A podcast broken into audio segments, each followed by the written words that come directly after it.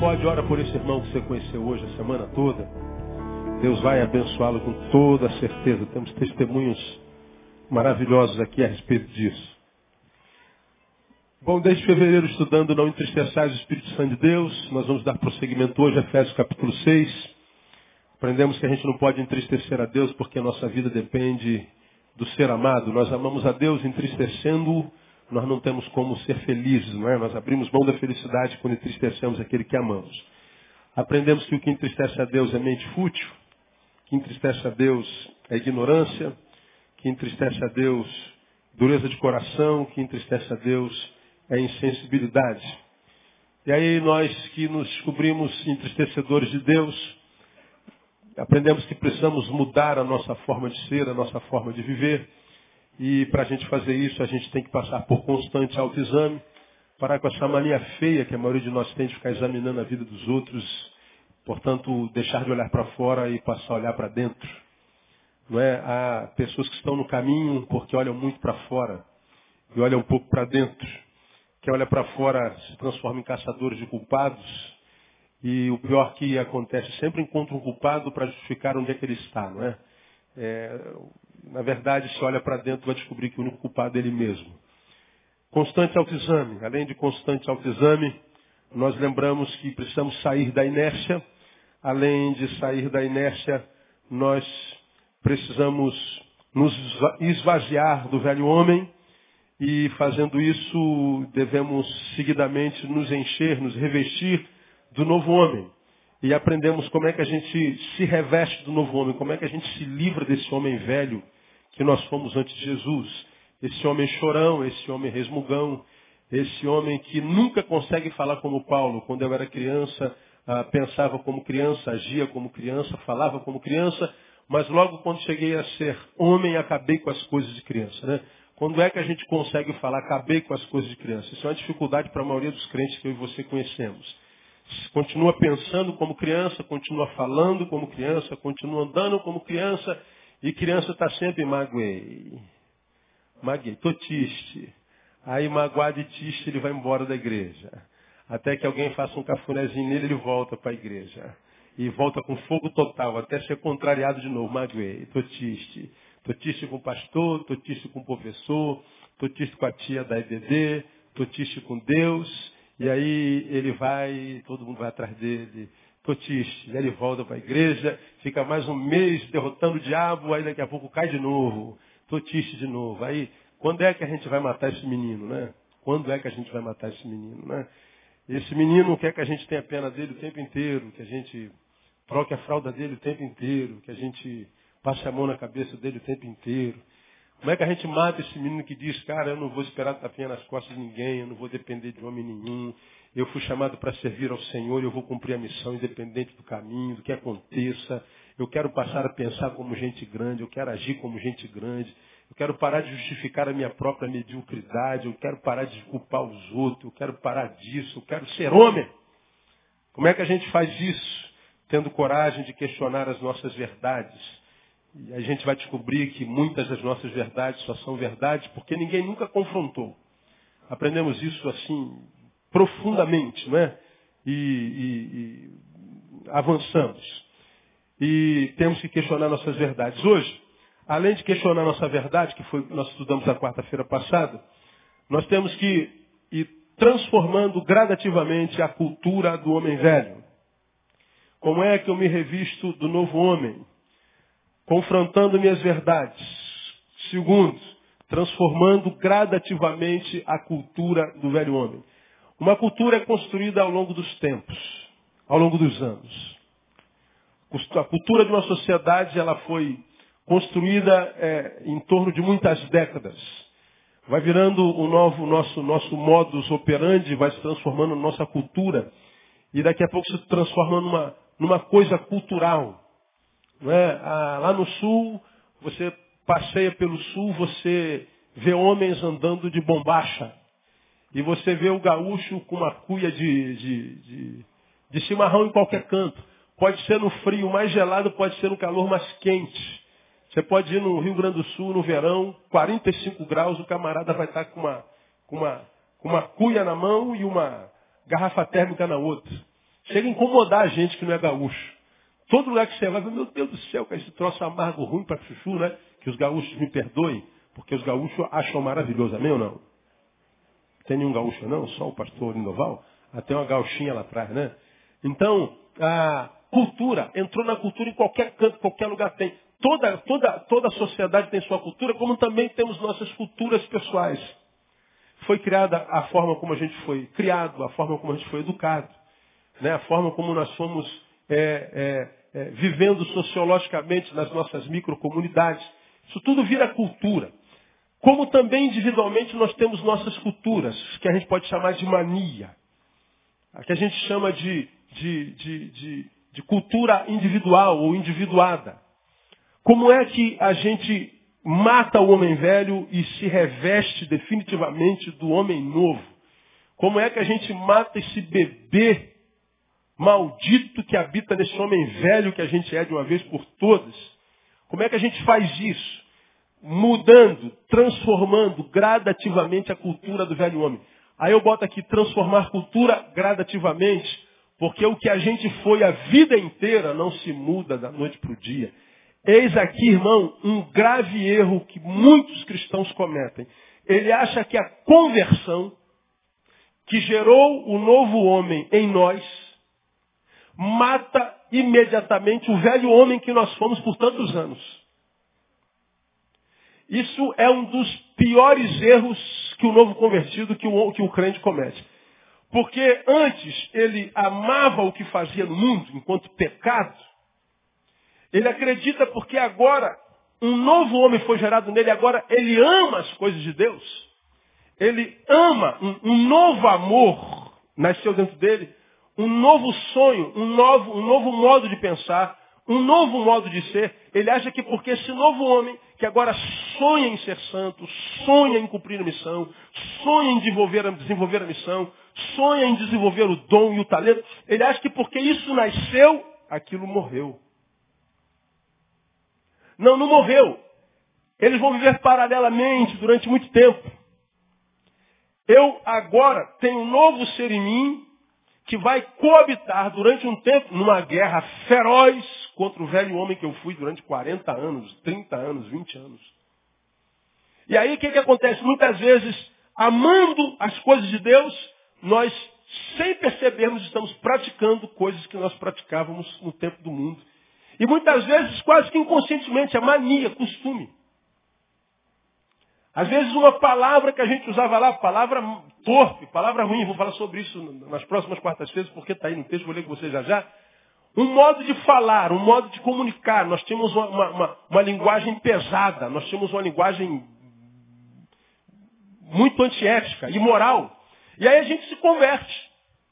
E aí a gente acredita que porque foi tocado com a brasa do altar, como aconteceu com Isaías, a gente então está livre daquelas palavras. Pô, daqui a pouco você está aqui conversando com alguém, salta uma palavra. Meu Deus, o que eu fiz? Mania, cultura. Fez parte da tua vida há muitos anos. Eu estou falando de palavras, mas isso tem a ver com atitudes, com valores, com princípios, com deficiência de caráter. Nós temos que atentar para o fato de que a forma como vivemos antes da palavra, antes de Jesus em nós, foi uma coisa que se tornou em cultura, em prática vivencial, e a gente não se livra disso rapidamente. É como quem fumou por 30 anos. Claro que existem pessoas que se convertem e no outro dia largam o cigarro. Mas não é assim a regra. Há pessoas que se convertem e lutam contra o cigarro por meses, anos a fio. São pessoas que estão intoxicadas por aquilo, faz parte dele. São pessoas que eu e você conhecemos que já não fuma, quem sabe, há uma semana, há um mês, mas chega perto dele ainda sente cheiro de quê?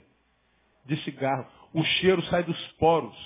O cheiro não está na roupa dele, está na pele dele. Ele exala o cheiro do cigarro. Muitas vezes essa pessoa se converte mas de vez em quando, escondidamente, vai lá e fuma um cigarrinho. Se um crente vê, já era. Te lançam no mármore do inferno direto.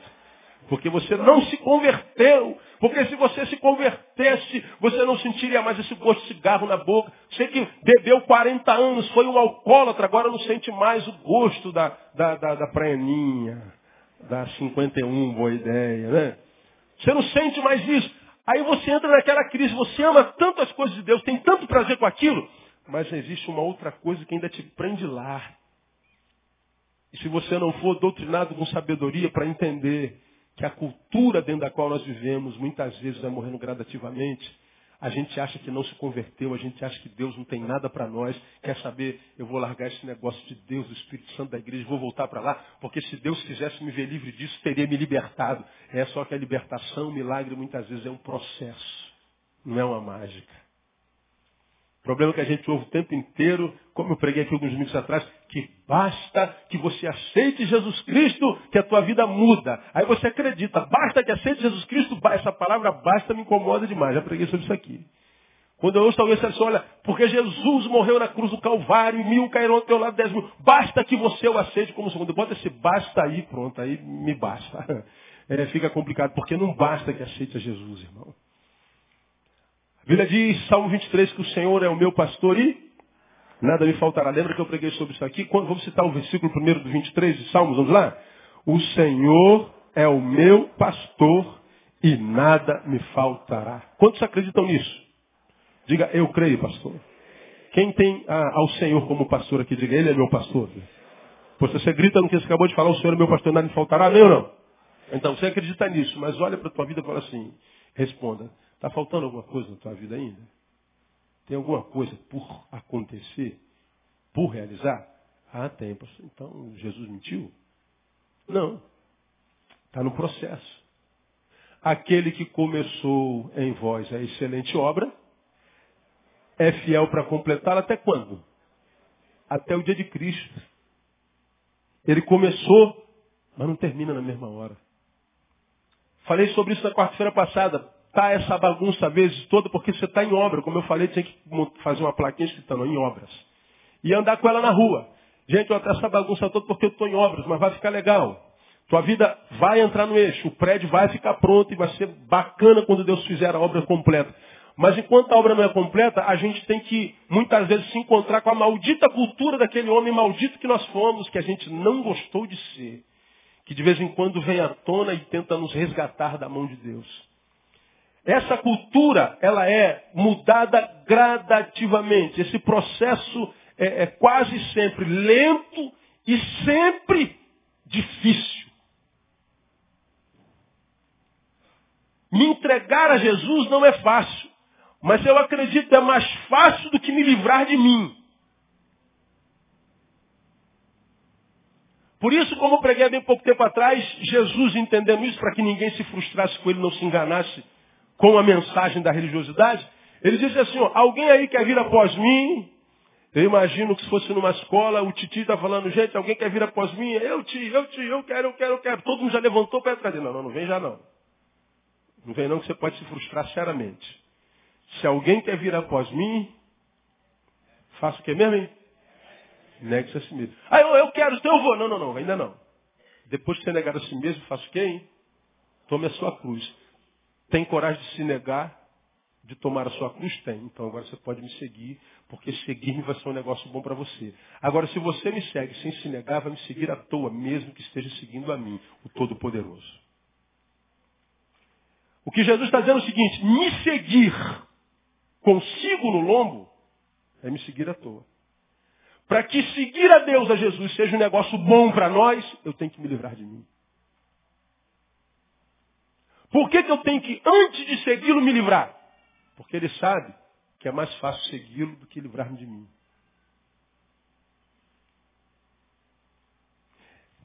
Esse livramento de nós mesmos, nos livrarmos com a cultura do homem velho, é o nosso grande desafio. E a gente sabe, irmão, o poder do homem velho em nós quando nós estamos diante das adversidades. Você está diante do bicho, está pegando, o bagulho está doido, como dizem por aí. A vida está esmagando, o diabo se levantando, a, a inimizade, a injusta, a injúria, a injustiça que estão fazendo contra você. Como é que você reage a isso? Bom, se coloque do lado de um ímpio e veja como é que um ímpio agiria. e veja se você reage muito diferente dele. Às vezes nossas atitudes são iguaizinhas, muitas vezes piores. Vem à igreja à toa. Eu tenho dito aos irmãos, dentro da minha loucura, eu, se eu, se eu, se eu descobrisse, cara, que eu não sou homem suficientemente para tentar seguir o que a Bíblia diz e tentar lutar contra mim, vencer-me, nem sempre, às vezes eu me venço e não consigo vencer o Neil que quer me levar para longe de Deus ou que me ensina a viver segundo Deus. Se eu não tivesse mais disposição para pelo menos lutar contra mim, eu não vinha para a igreja, eu ia para a praia domingo de manhã, meu. Eu não estava aqui, eu estava vendo sei lá, eu estava no cinema, no shopping, eu estava em qualquer lugar. Porque eu estaria perdendo tempo.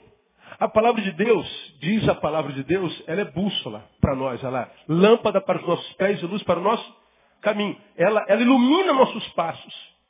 Então ela é uma bênção para quem quer ouvi-la, mas para quem não a ouve, ela é uma desgraça. Porque é só chicote na gente. Ela ilumina o nosso podre ela revela o quão medíocre a gente é. Então, se fosse para não lutar contra a minha mediocridade, eu não vim ouvir falar de Deus, você está doido. Vou ouvir um Godri, vou ouvir um camarada aí de, de, de, autoestima, eu vou ler um cara que só fala o que eu quero ouvir. Porque a palavra de Deus, ela, ela, ela não, não tem de palavra, ela, ela é a verdade. Se tu está na verdade, ela é contigo. Se tu está na mentira, ela te arrebenta. Agora parece que tem gente que é masoquista, ele ouve a palavra e permanece no erro. E aí a palavra só esmaga. Pô, não gostei da palavra, não. A palavra, pastor, pegou muito pesado. Pô, cara, é só bomba, é só chicote, é só arrebentando a gente. Pô, do outro lado tem um cara que está rindo. O cara está gozando, hein? O cara está na glória.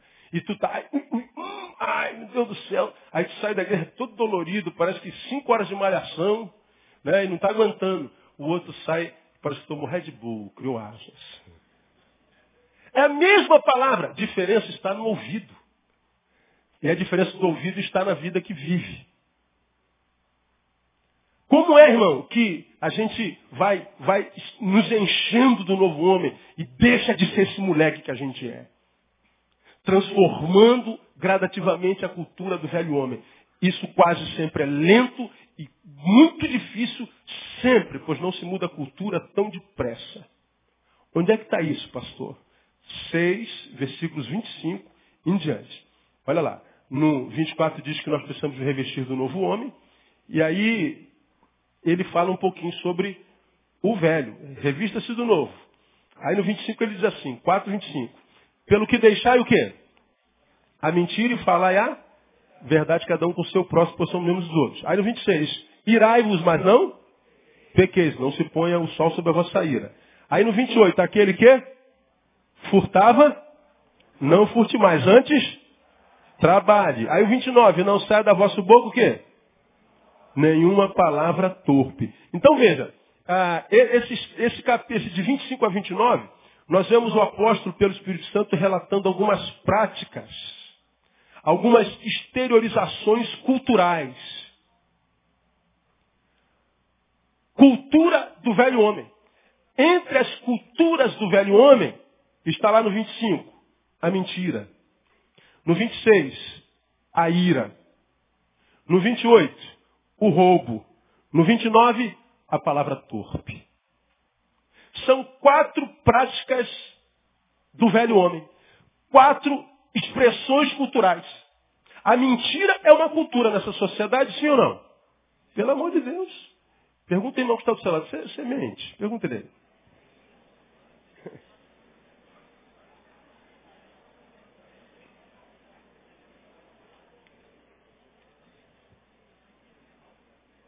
No 26, fala sobre a ira. Ira faz parte dessa geração e muito comumente não.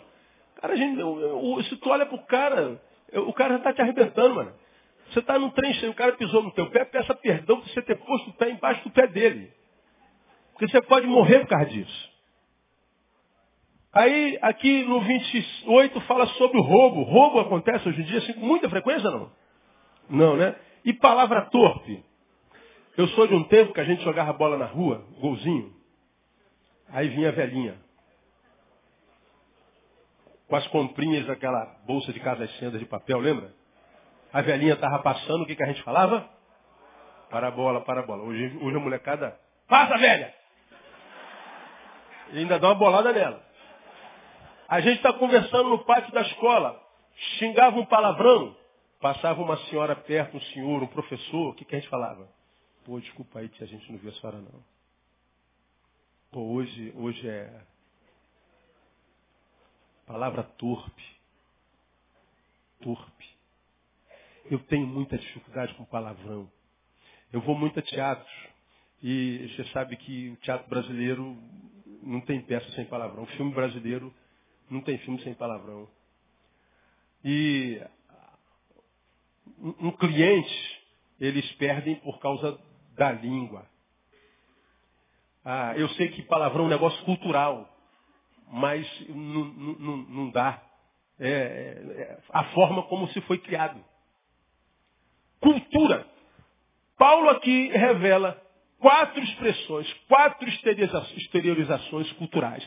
Ele está dizendo que a primeira delas é a mentira. E hoje eu quero falar sobre mentira nesses 15 minutos. Claro que eu não vou conseguir falar em 15 minutos. Né? Vamos tentar. Né? Mentira, mentira, mentira. Eu não vou falar. É, verdade. boa, boa, boa, boa, boa, diria o Jeremias. Né? Boa, boa, boa, boa. É mentira, já cometi uma mentira aqui.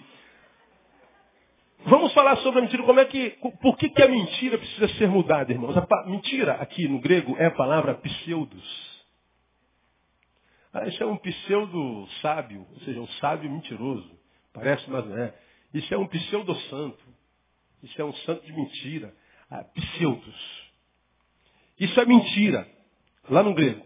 Agora, por que que para que eu me revista do novo, eu tenho que parar de mentir?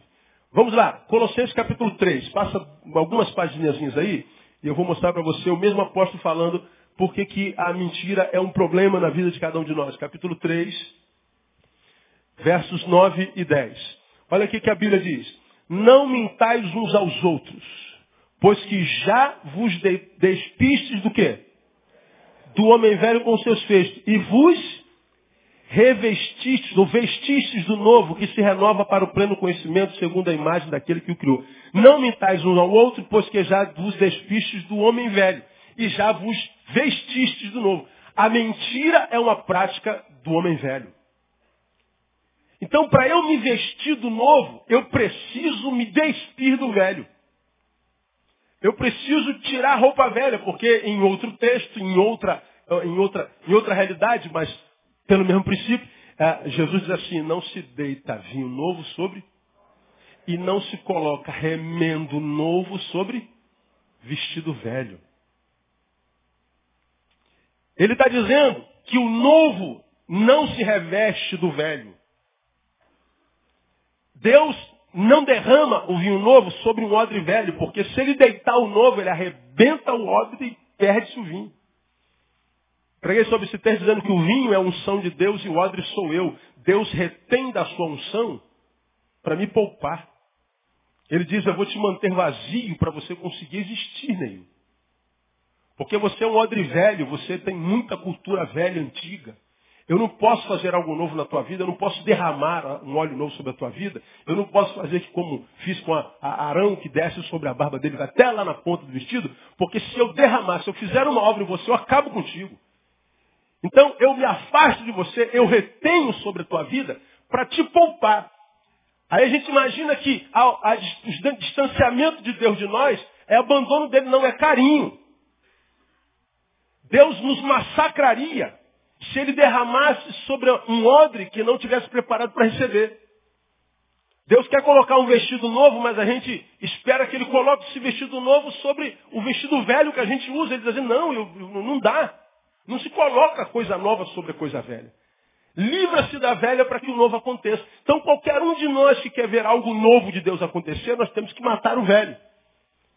Aí, muitos de nós não conseguem matar o velho, isso requer não oração, não só monte, não só jejum, se quer disciplina, se quer esforço, é como o bêbado que quer se livrar do álcool, é como o drogado que quer se livrar da droga, é como o cara que está no crack que quer deixar de ser crack. Passar pelo processo de desintoxicação, ficar no prejuízo por hora, para que possa curtir o resto da vida. O que, que acontece com muitos de nós? A droga tira o sujeito da droga de vida que ele vive. Então, em nome daquela, daquele 10 minutos, meia hora de esquecimento da droga de vida que ele vive, pela droga que ele consome, ele diz, caramba, a droga que eu consumo me faz um mal menor do que a droga de vida que eu vivo na realidade. Como a droga me tira da realidade, eu vou ficar com a droga. Só que a droga tem efeitos temporários. Agora, se você mergulha na realidade como quem está querendo se desintoxicar dela ou transformá-la, você pode ter aí alguns dias, meses de dor, de sofrimento, de amargura, de amargor. Mas quando essa cultura do homem velho for transformada e a nova começar, você vive o resto da vida equilibrado com a presença de Deus no nome de Jesus. Agora a gente não tem perseverança. A gente tem aprendido que basta dar uma oferta grande que Deus vai te abençoar. Basta participar da campanha das sete semanas, das doze sexta-feiras. E você vem transferindo isso para Deus. Senhora, estou aqui 12 sexta-feiras, então faz. Pode ficar mais 12 anos de sexta-feiras. Porque isso quem faz não sou eu, é você que tem que fazer. Deus só faz por nós o que a gente não pode fazer. Porque o que cabe a mim fazer, Deus não faz. Palavra de, de Deus a Josué. Josué, esforça-te e eu te ajudarei. Deus está dizendo, eu não trabalho com vagabundo que não quer se esforçar. Vagabundagem não cabe no reino. Dura essa palavra, né, irmão? Mas não deixa de ser verdadeira por isso. Então, qualquer um que não consiga ver o coração apaziguado, o evangelho acalentando o coração, apaziguando o coração, mesmo que eh, passe por tempestade, é, é gente que não está querendo perseverar, não está querendo lutar contra si. Ele está achando que é mágico. E alguns de vocês não têm nem culpa, porque o que ouvem é mágica mesmo. O que ouvem é que a corrente resolve, que a campanha resolve. O que houve aqui, um, um, uma, uma, uma cura interior resolve. O encontro, que é tremendo, resolve. Aí a gente acredita que uma cultura vivenciada por 35 anos no encontro de dois dias vai resolver. Irmãos, eu, eu queria muito que fosse assim. Que eu, a cada semana, participaria de um encontro, de uma campanha. Eu acho que eu já era um anjo nesses todos os anos que eu estou lutando contra a minha carne, contra meus pensamentos, contra meus desejos de chutar balde, quanto a vontade de desistir, quanto a vontade de pegar no pescoço de um de outro. Ah, já tinha sido arrebatado você também. Agora, a Bíblia diz que todo mau desígnio, todo mau pensamento, ira e cólera brota do coração do homem. Não há nada que entre pela boca e contamina. O que contamina o homem não é o que entra pela boca, mas é o que sai. O que sai está dentro. Eu tenho que lutar contra mim. Você e eu sabemos onde é que está a nossa fraqueza, onde é que está o nosso calcanhar de Aquiles. Você e eu sabemos onde é que está escondido o pecado e qual tapete. Eu e você sabemos onde é que está o nosso fraco. Aonde é que o diabo se alimenta em nós. O que em mim alimenta ele, que você já aprendeu, não custa lembrar. Que cada um tem o diabo que merece. Lá no Éden, quando Jesus disse, a maldição da serpente a Satanás, você comerá do pó do, do, do, da, da, da, da terra não está falando que ele é comer poeira terra, não. O pó da terra é o pó que a gente, enquanto ser humano, produz no caminho. A gente está no caminho e o nosso pé está pegando na terra e está produzindo. Nós estamos produzindo. A minha vida produz o pecado ou santidade. O diabo se alimenta do que eu e você produzimos. Se você vive uma vida santa, Satanás morre de inanição. Mas se você vive uma vida pecaminosa e desistente, ele é um gigante. Quanto mais em pecado, mais você tem que orar mais você tem que pensar nele, mais você tem que buscar, mais você tem que subir montes, mais você tem que buscar santificação, e sempre em eventos. Porque ele tem que fazer, porque o, diabo é um, um Golias ao cubo. Agora tem gente que não pensa no diabo nem um minuto no dia, porque o diabo é um pudo. Só o diabo sai. Porque está escrito lá, sujeite-se a Deus, resista ao diabo, o que, que ele faz? Agora tem crente que o diabo vive correndo atrás, o diabo está em depressão, vou visitar aquele irmão lá. Pronto, aí espizinha o dia, acabou. E é fácil, porque você dá a ele, de mão beijada, tudo que ele precisa para te destruir. O diabo sabe que alguns de vocês precisam de elogio o tempo inteiro. Aí ele bota aquele cara no caminho, você chama ela de feia. Ou não chama de gordinha. Não, gordinha não, chama ela de fortinha, que você acaba com ela. Tem um, tem um programa naquela, na, naquela rádio 102,5, como é que é o nome dessa rádio? É o, é aquele cara que faz trote, dá trote. Musão, Mução. Pegadinha do Mução. Quem conhece a pegadinha do Mução? Rapaz, se eu estou no carro seis horas, eu ouço aquele cara. Ô velho miserável. Ele liga, ele liga uma pessoa e, e a pessoa que tem um apelido. Rapaz, e você sabe que apelido só pega se se você ficar com raiva. Agora, tu chamou de apelido, tu nem ligou, e pessoa, você está resistindo o diabo, ele vai fugir de você. Agora, se tu ficar com raiva, pronto. Cara, é simples. Você é um apressado, você está sempre com pressa. Ora, quem está sempre com pressa, sempre se encontra com gente lerda. Eu sou um. É, o carro é o lugar do meu pecado, eu não posso dirigir, mano. Eu só dirijo quando está chovendo e quando a minha esposa está comigo. Se eu estiver no carro com a minha mulher, você pode olhar, eu estou no garupa, estou no carona, eu não dirijo. É o lugar do meu pecado. O diabo fala assim, ó, pastor Neil está no volante, aí o inferno todinho vem agora. Hoje, hoje é o dia. Joga lerdo na frente dele. Bota aquele pessoal que não anda mais na faixa de, de, de, de lenta, só anda aqui. O desgraçado não sai da frente. Só em mensagem ele dá raiva. O cara, de vez de andar lá, Aí eu, eu, sentei no volante, aí o inferno todo ah, vem, que sabe que eu vou dar alimento para ele. Então eu fujo do volante.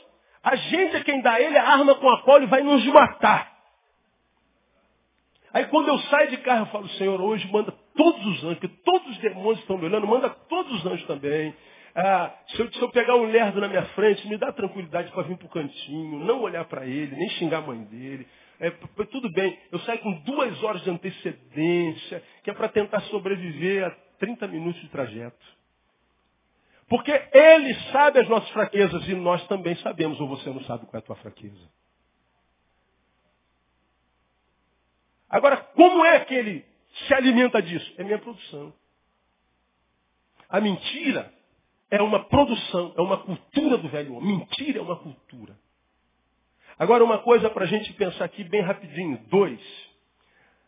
A mentira vicia e pode se transformar numa doença. Vou terminar aqui, na quarta-feira a gente termina os outros dois tópicos. A mentira vicia e pode se transformar na doença. Se você for pesquisar, você vai descobrir que existe uma doença chamada pseudologia fantástica pseudologia fantástica, mais conhecida como mitomania. Mitomania vocês já ouviram, já? Também não. Mas é mais conhecida como a mitomania do que como pseudologia fantástica. A pseudologia fantástica é quem tem é, essa doença é, se transforma num mentiroso crônico. Ele de tal forma acostumou com a mentira que ele nem sabe que está doente.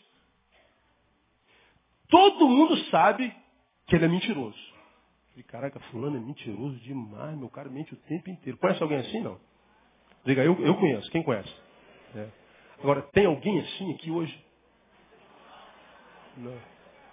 É. Então essa palavra não vai ser para ninguém, mas eu vou falar assim mesmo que você conhece alguém, depois você passa para ele. É igual quando a gente dá palestra sobre sexo, né? Pastor, eu tenho um amigo que ele tem um problema. É, né? Eu tenho uma amiga. Ah, tá bom. A gente acredita, a gente finge que acredita. Agora veja, quem tem pseudologia fantástica, mente muito, mas ele não é um mentiroso comum. O mentiroso comum, quando mente, geralmente, ele, ele, ele, ele, mente com um objetivo prático. Tem uma razão prática.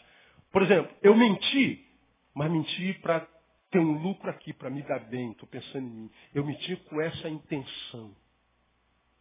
Eu menti para me safar. Eu menti para limpar minha barra. Eu menti para que eu não fosse punido. Eu menti para faldar. Eu minto, mas eu tenho uma razão prática para isso. Então, chegou atrasado. O que, que foi? Ih, ih, pô, meu ônibus quebrou. Mentira. Mas por que, que você disse que teu ônibus quebrou? Para se safar.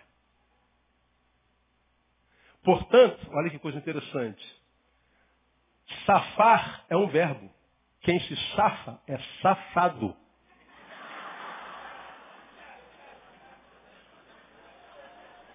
Literalmente.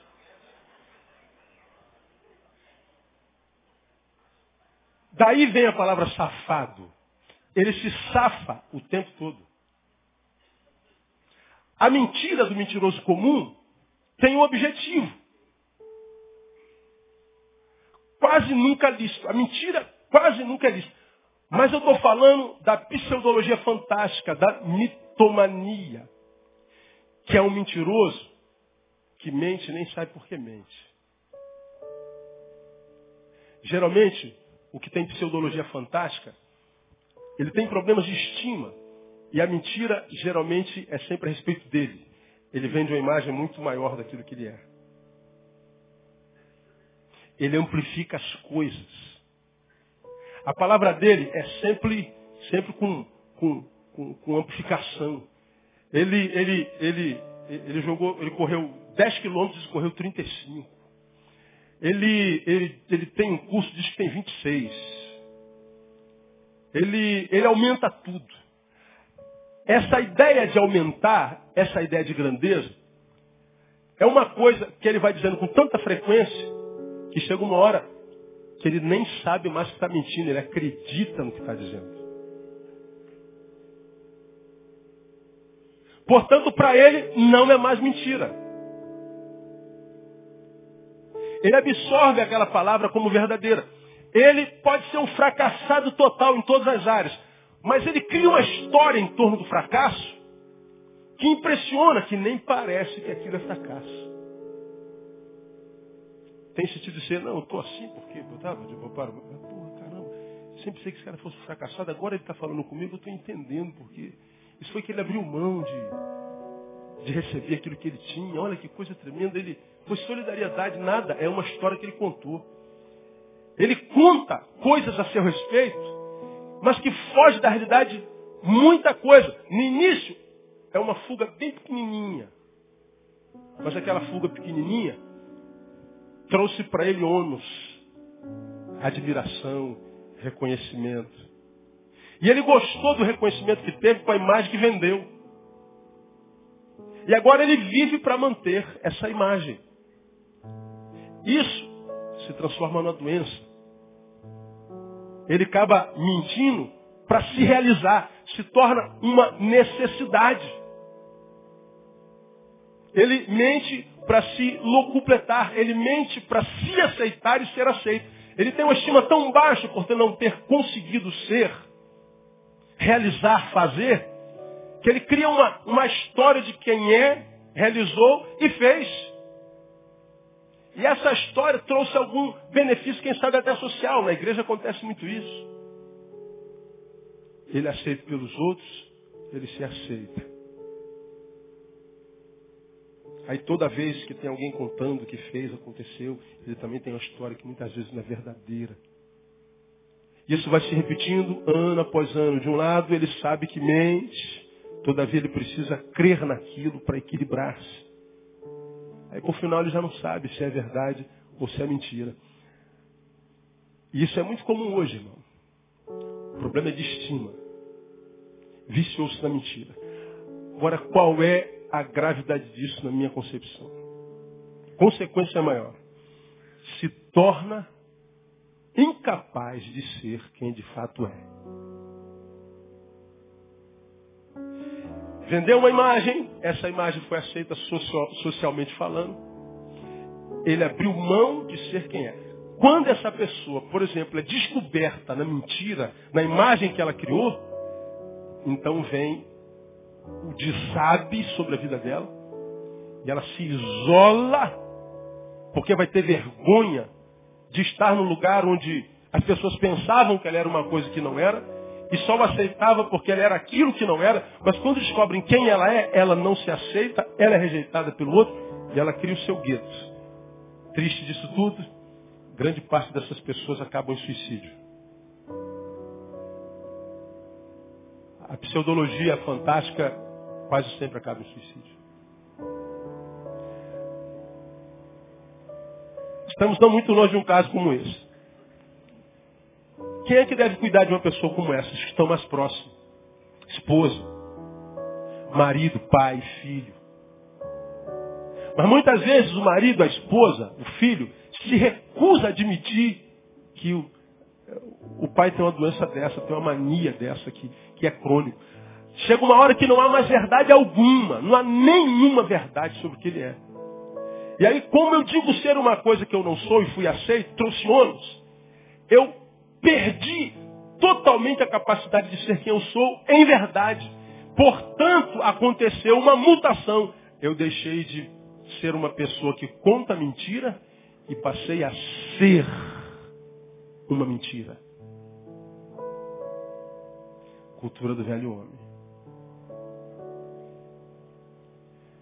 Bom, passei a ser uma mentira. Essa mentira que eu passei a ser gera em nós, no mundo espiritual, um negócio muito grave. E se você é um desses, quem é sabe que é. Ele sabe que não é tudo que diz ser. Você não é mais um mentiroso. Você é a mentira personificada. Portanto, roubou de si a capacidade de ser quem é.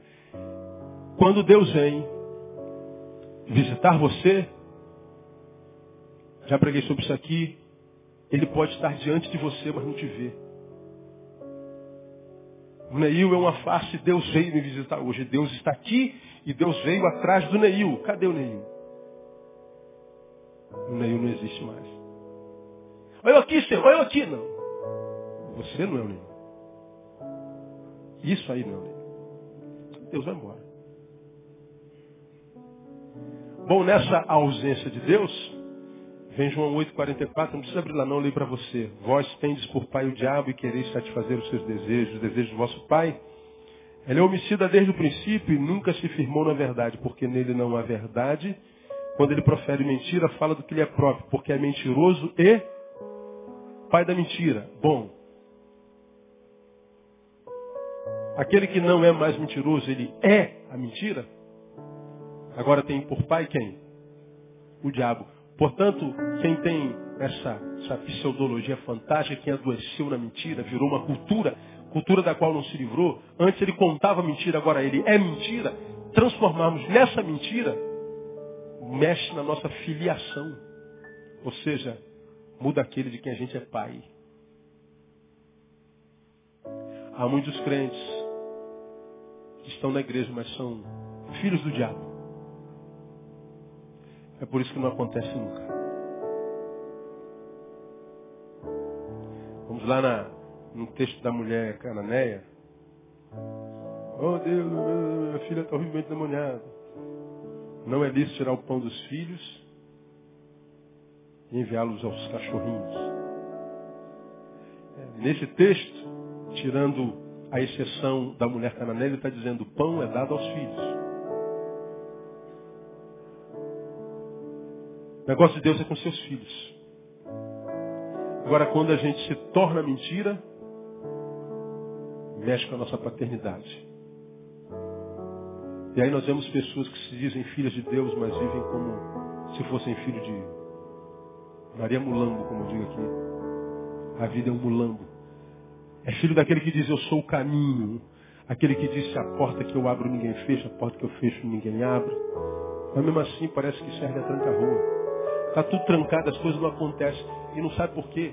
Bom, precisa se livrar da cultura do homem velho. Você sabe que você precisa. Disso depende a tua vida. Então, a cultura começa na prática da mentira. Todo mundo mente. Existem vários tipos de mentira, eu vou falar sobre elas na, na próxima quarta-feira. Existem até as necessárias. que muitas vezes chamamos de mentira, mas a gente pode chamar de omissão.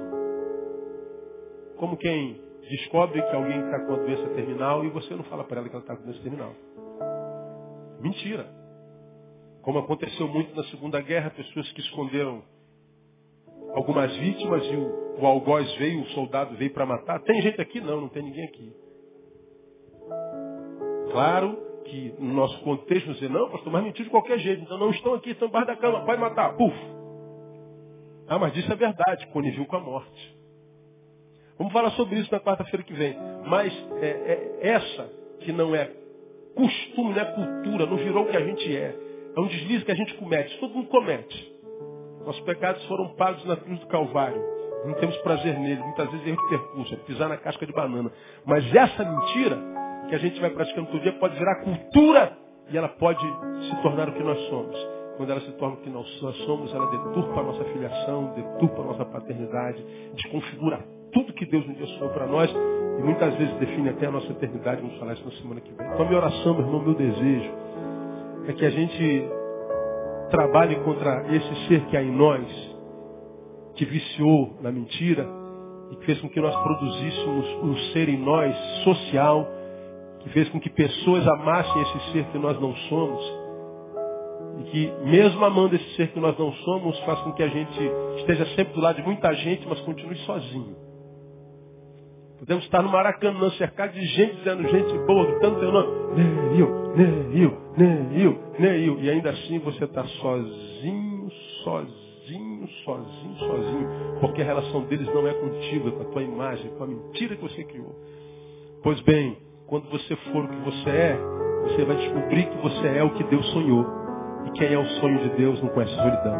Porque ele disse que não é bom que o homem esteja só.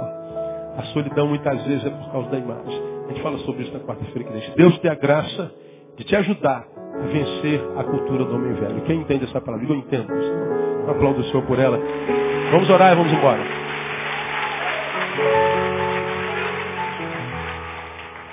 Aleluia.